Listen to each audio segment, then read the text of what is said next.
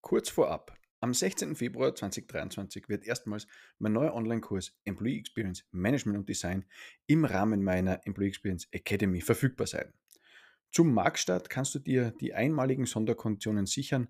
Falls ihr Mitarbeitende besser halten wollt als andere und zu einem unwiderstehlichen Arbeitgeber werden wollt, dann ist dieser Kurs genau richtig für euch. Trag dich auf die Warteliste ein www.lammer.org-warteliste. Den Link findest du auch in den Shownotes.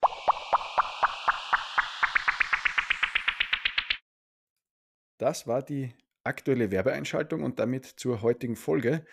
Wir wollen in der brandneuen Ausgabe des Employee Experience Podcast Moments That Matter darüber sprechen, was nach Employer Branding kommt. In diesem Podcast erfährst du alles rund um das Thema Employee Experience, wie du Mitarbeitende besser hältst und wie du dein Unternehmen zu einem unwiderstehlichen Arbeitgeber machst. Mein Name ist Max Lammer und als Host freue ich mich, dass du eingeschaltet hast und diese Folge anhörst. Wenn etwas absehbar war in den letzten Jahren, dann die Problematik, die wir am Arbeitsmarkt heute sehen, einfach aufgrund der demografischen Entwicklung. Das haben wir schon hinlänglich in diesem Podcast besprochen und wenn man die letzten 10 bis 15 Jahre zurückblickt, dann haben wir es ja schon irgendwie gespürt, glaube ich. Konnte man vor 15 Jahren circa noch aus dem Vollen schöpfen, sprich mit großer Sicherheit Positionen besetzen und dabei noch aus einer stattlichen Anzahl von BewerberInnen wählen, so hat sich seither die Situation doch deutlich verändert. Und entsprechend dieser Veränderung haben sich auch die Maßnahmen über die Zeit immer wieder angepasst. Am Anfang war es eben noch kein Mangel an Arbeitskräften, sondern nur nicht mehr so einfach wie vielleicht zuvor jemanden zu besetzen oder aus einer solchen Fülle aussuchen zu können. Und von Jahr zu Jahr wurde der Druck zunehmend spürbarer. Parallel dazu haben Unternehmen begonnen, ihre Aktivitäten auszurichten, anzupassen vermehrt insbesondere Aufwand ins Recruiting zu stecken, klar. Und einen Auftritt als Arbeitgebermarke zu gestalten, um Menschen von sich als Unternehmen und Arbeitgeber zu überzeugen. Das Stichwort dazu ist Employer Branding. Immer mehr Unternehmen haben also ihren Auftritt professionalisiert und Botschaften entwickelt, ein EVP formuliert, eine Employer Value Proposition, das herkömmlich mit Arbeitgeber Wertversprechen übersetzt wird. Und BewerberInnen vermitteln soll, was sie sich von den Unternehmen erwarten können. Unternehmen haben in den letzten Jahren in den Aufbau von Employer Branding Skills der HR-Bereiche investiert, HR-Manager zu Employer Branding Experten ausgebildet und viel Geld bei Marketing- und Werbeagenturen ausgegeben, um sich als Arbeitgeber zu positionieren bzw. positionieren zu lassen. Es gab regelmäßig Prozesse, um die Marke zu erarbeiten und Botschaften zu kreieren. Ja klar, Branding, Sichtbarkeit, Auftritt, das alles ist absolut wichtig in unserer Welt. Aber ich erlaube mir die vielleicht provokante Frage, ob das, was im Employer Branding verpackt wird, wirklich auch dem entspricht, was in den Unternehmen tatsächlich passiert, erlebt wird und angeboten wird. Branding und Marketing haben die ganz klare Aufgabe, ein Produkt zu bewerben und zu vermarkten, etwas zu verkaufen. In diesem Fall den Job bzw. das Unternehmen als Arbeitgeber.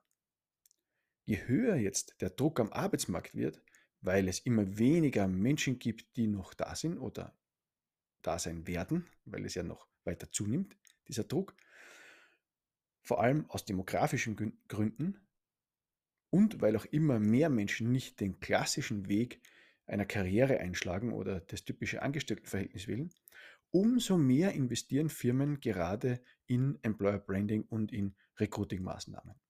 Egal mit welcher Organisation man spricht, beziehungsweise dort ein bisschen hinter die Kulissen blickt, steigt der Aufwand, um im Recruiting die nächste Entwicklungsstufe zu nehmen, beziehungsweise noch etwas mehr zu erreichen und so weiter.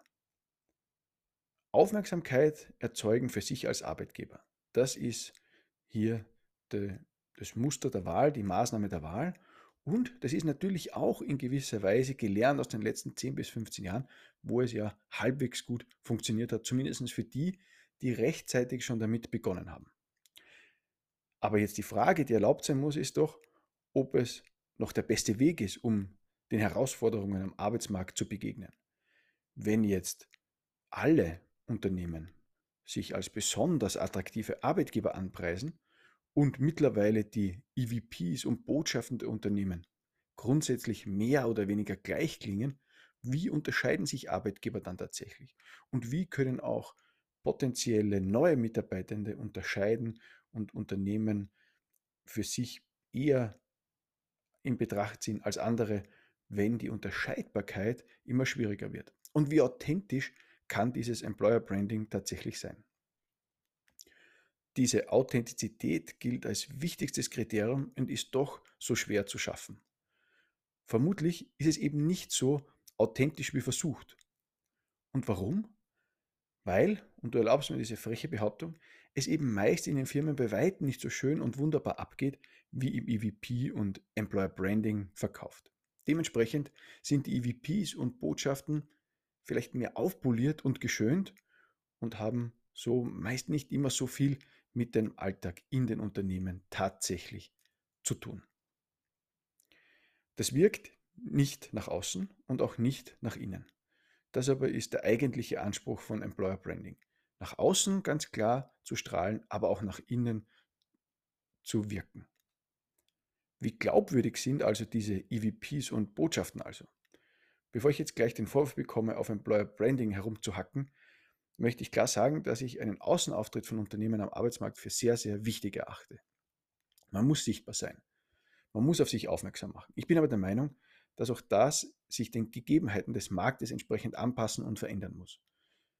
Ein bisschen weniger von dieser aufpolierten Markendarstellung, sondern mehr darauf konzentrieren, was wirklich in den Organisationen passiert. Und daher will ich gleich mal die Frage aus dem Intro beantworten bzw. klären, was kommt nach Employer Branding? Und die Antwort ist recht einfach. Natürlich auch Employer Branding, aber, und das ist wichtig, mit anderer Vorgeschichte bzw. anderem Hintergrund, anderer Grundlage. Unternehmen werden viel authentischer und erfolgreicher sich am Markt präsentieren, wenn sie nicht glattgezogene Botschaften und wohlformulierte Werbetexte über sich erzählen. Es stellt sich nämlich sehr schnell heraus, ob das, was behauptet wird, auch tatsächlich stimmt. Und ich sage bewusst behauptet, nicht versprochen, denn Proposition, beispielsweise das P aus diesem EVP, heißt korrekt übersetzt Behauptung und nicht Versprechen. Und unter dieser englischen richtigen Übersetzung, da steckt vielleicht auch ein bisschen mehr Wahrheitskern drinnen, einer Behauptung, als eines Versprechens, das vielleicht nicht gehalten wird. Egal. Wie es auch heißen mag, es stimmt das englische Sprichwort, the proof of the pudding is in the eating. Also es bewahrheitet sich das, was Unternehmen behaupten, sowieso und die, ob die Erwartungen erfüllt werden, die durch Employer Branding Botschaften erzeugt und geschürt werden oder eben auch nicht. Und falls es eben nicht der Fall ist, ist die Konsequenz auch absehbar. Menschen werden wieder gehen. Die einen früher, die anderen später. Aber tendenziell früher als später. Insbesondere unter den Vorzeichen heute, wo Menschen sich Positionen und Unternehmen deutlich leichter aussuchen können als noch vor 15 Jahren oder gar vor 20, 30, 40 Jahren.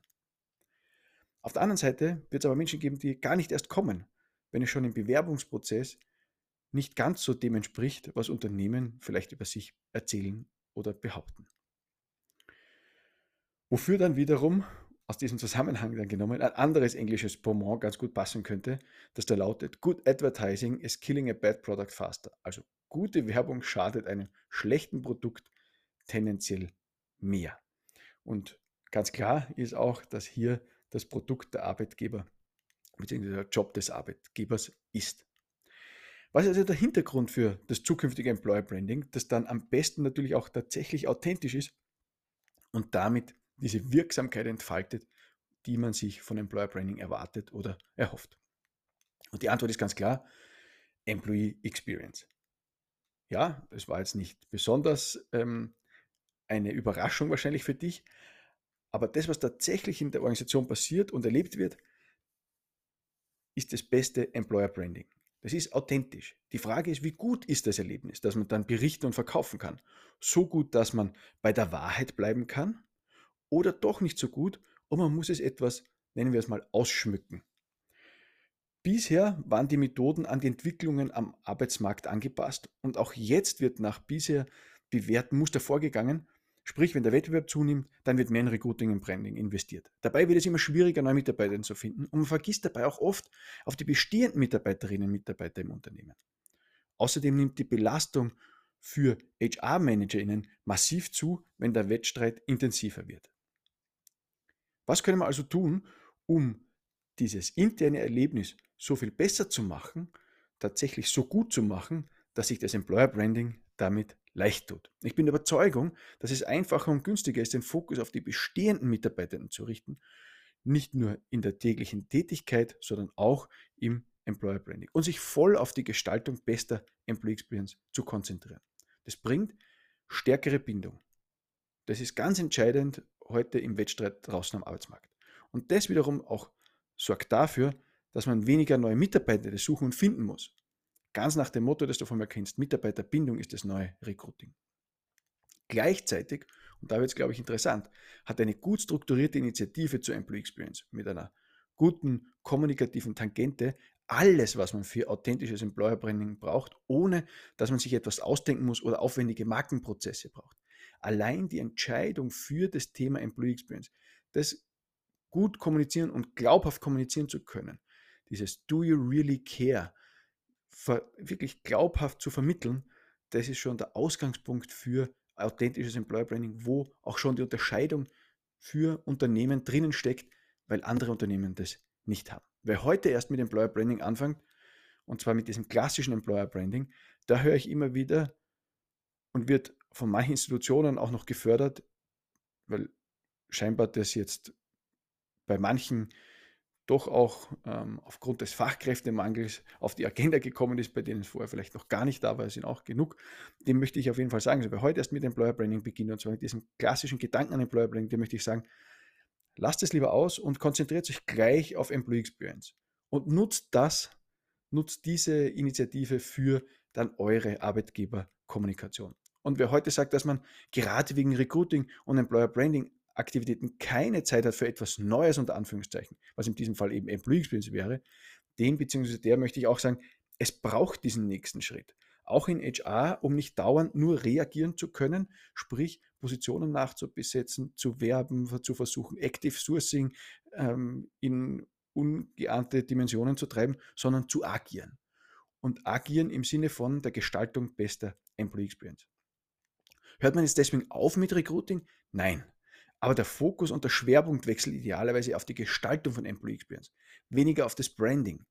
Das kann anschließend fast spielerisch mit den Inhalten aus einer guten Employee Experience Initiative gefüllt werden. Employee Experience Design wirkt nach innen viel stärker als Branding und dann natürlich auch nach außen. Durch das Branding, durch die Kommunikation und ganz besonders auch durch die MitarbeiterInnen, die gerne BotschafterInnen sind für ihren Arbeitgeber. Außerdem ist es, wie ich vorhin schon gesagt habe, ein echtes Unterscheidungsmerkmal, jedenfalls derzeit. Vielleicht unter investieren Unternehmen auch in die Etablierung von Skills für Employee Experience. Ganz ähnlich wie es eben in den letzten Jahren zum Thema Employer Branding oder Recruiting passiert ist.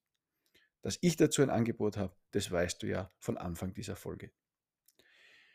Mich würde interessieren, wie du das Thema Employer Branding siehst. Gelungen oder gelogen? Ich weiß, es ist nicht schwarz-weiß und meine Frage ist eher provokant, aber vielleicht hast du ja eine Meinung dazu oder ganz sicher eine Meinung dazu, die du auch mit mir teilen möchtest. Dann freue ich mich, wenn du mir schreibst und mir ganz kurz darstellst, wie du das siehst. Schreib mir einfach an contact.lama.org. Die Info dazu findest du in den Shownotes. Danke, dass du zugehört hast. Danke, dass du dir wieder Zeit genommen hast für das Thema Employee Experience. Diesmal mit einem leichten Schwenk in ein ja, thematisch manchmal verwechseltes, artverwandtes Gebiet, nennen wir es mal so, das aber glaube ich, ganz, ganz spannend ist zu hinterleuchten, zu hinterfragen, vor allem wenn so viel Anstrengung und so viel Aufwand betrieben wird, in diese Themen zu investieren, immer auch vor dem Hintergrund oder die Frage äh, stellen muss erlaubt sein, bringt es tatsächlich diesen Return, den man sich vorstellt, den man wünscht, der hier in, einem, in einer Relation, in einem Bezug dazu steht. Ich, du kennst meine Antwort, du kennst meine Überlegungen dazu, du hast ja diese Folge bis hierhin angehört. Also wenn die Folge ursprünglich geheißen hat oder die Frage gestellt, was kommt nach Employer Branding oder das kommt nach Employer Branding, dann ist auf jeden Fall der nächste Entwicklungsschritt in den Organisationen hin zu einer aktiven Gestaltung von Employee Experience. Ja, ich mache den Laden für heute hier dicht. Wir hören uns in der nächsten Folge wieder. Und ja, zum Schluss nochmal der kurze Hinweis: Komm auf die Warteliste und versäum die Markteinführung nicht. Die Infos findest du in den Shownotes. Ich freue mich, wenn wir uns dort vielleicht wiedersehen. Mach's gut und bis bald. Dein Max.